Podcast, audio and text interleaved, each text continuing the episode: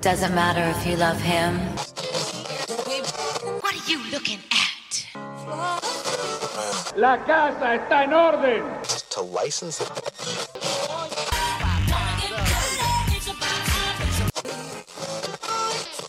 I have a dream that one day this nation will rise up.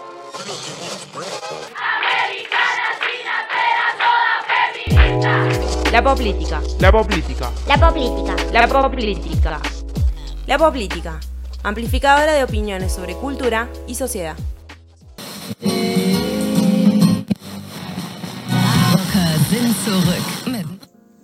Bienvenidos a esta segunda columna de la política en Posmundo. Me presento, yo soy Ana Laura Tobre, licenciada en Ciencia Política, redactora de la política y activista gorda. El mundo que habitamos está repleto de injusticias interconectadas. Machismo, clasismo, racismo, capacitismo y todas las que se puedan imaginar. Pero hoy vengo a echar luz sobre una en especial, la gordofobia.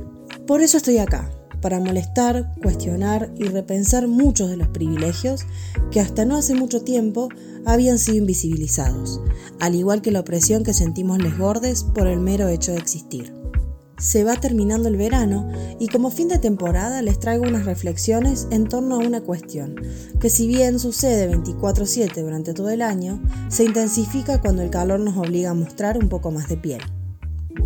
Para que todos entendamos bien sobre qué estamos problematizando, me gustaría definir claramente qué es la gordofobia. La gordofobia es un sesgo automático y normalmente inconsciente que lleva a discriminar, objetivizar y minusvalorar a las personas con sobrepeso, especialmente si estas personas son mujeres. La gordofobia es una construcción discursiva despectiva hacia los cuerpos gordos.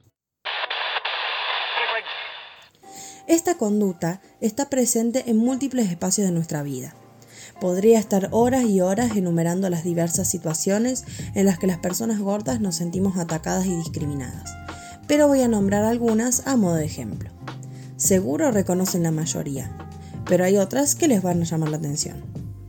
Cuando no te contratan por no respetar la categoría de buena presencia en un trabajo, cuando no te dejan entrar en un boliche por no encajar en los estereotipos hegemónicos de belleza, cuando en la mesa familiar o con amigues se hacen comentarios, críticas o burlas sobre nuestro cuerpo o los de otras personas gordas, todo eso es gordofobia. Pero también lo es valorar la delgadez más allá de cualquier otra cosa.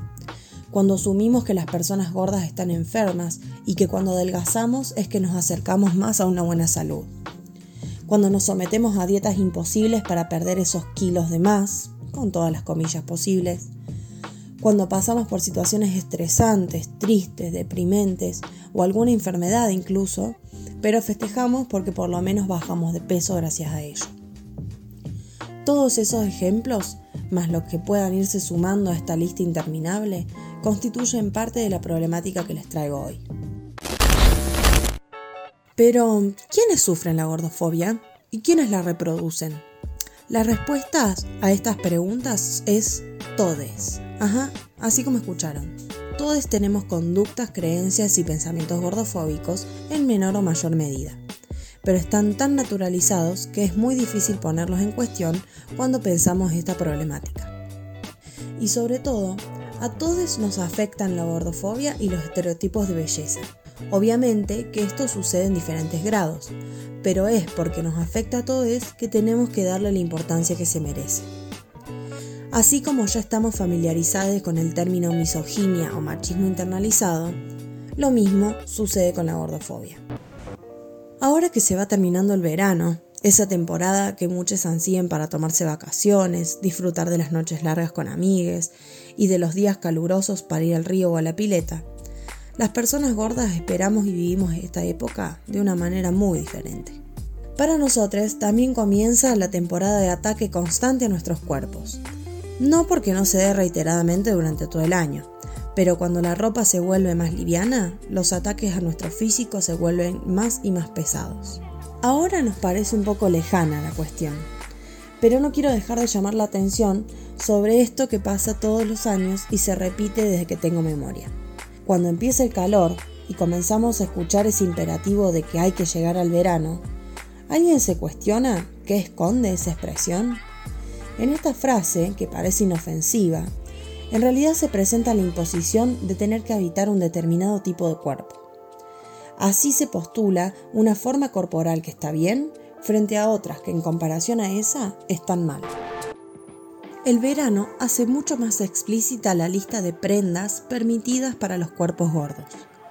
Entre los no encontramos las remeras cortas porque no disimulan la panza, las musculosas porque muestran nuestros brazos gordos, y los shorts y polleras cortas se suman a ella, porque nuestras piernas con celulitis, varices y estrías no son algo agradable que la sociedad quiera ver, por lo que está dentro de nuestras responsabilidades ocultar del resto para no incomodar.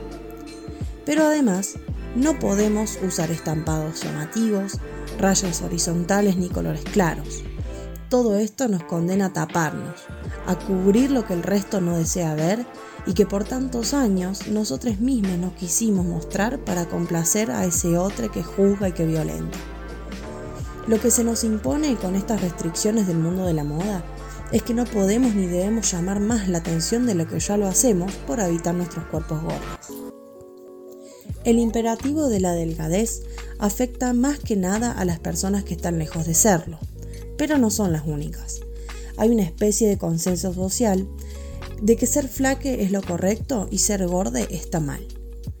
Ahí aparecen los comentarios como te lo digo por tu salud, qué bueno que sos linde de cara, serías más linde con unos kilos menos. Y la lista podría seguir y seguir indefinidamente con todas sus variables ya que la gordofobia encuentra siempre su camino para hacerse presente en nuestras palabras y acciones, tan gratuitamente que nos agarran desprevenidos muchas veces. No es casualidad que esa preocupación por la salud aparezca directamente relacionada ante la presencia de una corporalidad gorda, porque lo que preocupa en realidad no es la salud, sino nuestros rollos. La grasa que rodea nuestro cuerpo incomoda más al resto que nuestro estado de salud físico y mental. Esto se ve representado muchísimo mejor en las redes sociales, ya que cuando una persona gorda publica algún contenido, los primeros comentarios son quejas sobre la apología de la obesidad, como si ser gorde fuese un delito. Bajo esta excusa de la salud, a las personas gordas se nos proponen dietas restrictivas, imposibles, espantosas, poco nutritivas y sinceramente horribles. Les gordes también merecemos comer sin que nos digan cómo hacerlo. No comas harinas, ni azúcar, mucho menos aceites. Evita la carne, el alcohol y aflojale los postres. Si habitas o habitaste un cuerpo gordo, seguro sabes de lo que estoy hablando. No sé si será porque yo milito el activismo gordo y por eso tengo más cercanía con el tema. Pero noté que este verano fue disruptivo en términos de la lucha contra los estereotipos de belleza y la problematización de la gordofobia generalizada en todos los aspectos de la vida social en Argentina.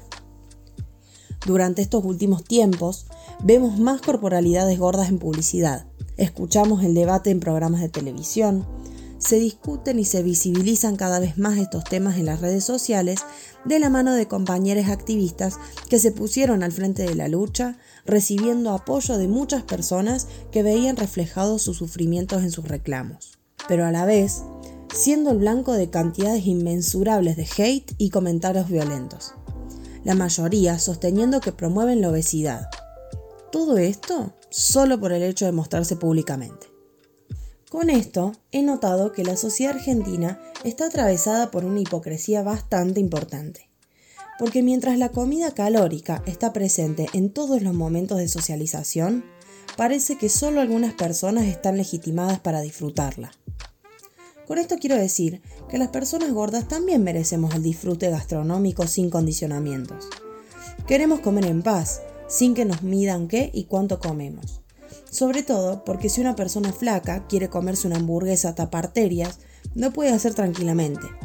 Mientras que si lo hace una gorda, los comentarios restrictivos y las miradas condenatorias hacen su presencia con cada uno de nuestros mordiscos. Por estas cosas, me parece que hablar del trabajo de los compañeros que militan el activismo gordo es muy importante, por la creciente relevancia que cobró el tema en los últimos meses y por la importancia que tiene la visibilización de estas injusticias para mejorar el bienestar de muchas personas en Argentina y en el mundo. El activismo gordo es un movimiento colectivo que se propone cuestionar las bases conductuales y sociales de la gordofobia. La militancia del activismo gordo asume muchísimas formas la visibilización de corporalidades gordas, mostrándose en lencería y así reclamando que les gordes también somos personas del deseo sexual. Mostrando nuestras panzas, brazos, piernas gordas con celulitis, con estrías, nuestras papadas y sobre todo nuestra felicidad habitando este tipo de cuerpo que ha sido condenado al sufrimiento. Mostrarlos cómodos, felices, deseosos, erotizados, libres, es una herramienta de lucha también, el activismo gordo cuenta con producciones escritas, tales como Gorda Vanidosa de Lux Moreno o Stop Gordofobia y las panzas subversas de Magdalena Piñeiro, entre muchas otras. El espacio de lucha del activismo gordo es muy amplio. También militás el activismo gordo visibilizando la problemática en redes, discutiendo del tema con familiares y amigos, ayudando a otras personas gordas a luchar, apoyando emprendimientos de indumentaria en todos los talles, haciendo catarsis de todos los traumas que genera habitar este tipo de cuerpos en nuestra sociedad y de nuevo, aquí hay otra lista interminable. Nuestro cuerpo es un campo de lucha que usamos para buscar la naturalización y la libertad de nuestra existencia, para cambiar ese pensamiento tan arraigado en la psiquis de la sociedad argentina de que una persona gorda siempre quiere y vive para adelgazar. Desde el activismo gordo, no solo queremos lograr una construcción discursiva neutral de las corporalidades gordas, opuestas a la concepción peyorativa que se tiene de nosotros, sino que queremos deconstruir a la sociedad y reconstruirla como un espacio seguro para todas las diversas corporalidades que la habitan. Queremos que las nuevas infancias no pasen por los traumas que nosotros tuvimos que sufrir habitando cuerpos gordos desde niñas. Queremos que todas las personas se crean y se sientan merecedoras de deseo propio y ajeno. Queremos que se terminen los imperativos de delgadez para contribuir con la erradicación de los trastornos alimenticios. Queremos que la gente sea feliz con el cuerpo que habite, sea el que sea, y que la búsqueda de la salud física y psicológica se corra de la imposición permanente de bajar de peso como única y primera opción dándole lugar y valor a otras cosas mucho más importantes y trascendentes en nuestra vida.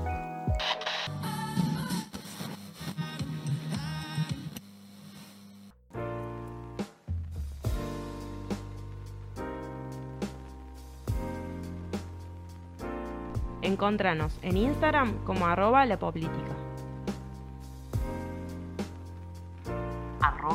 poplítica.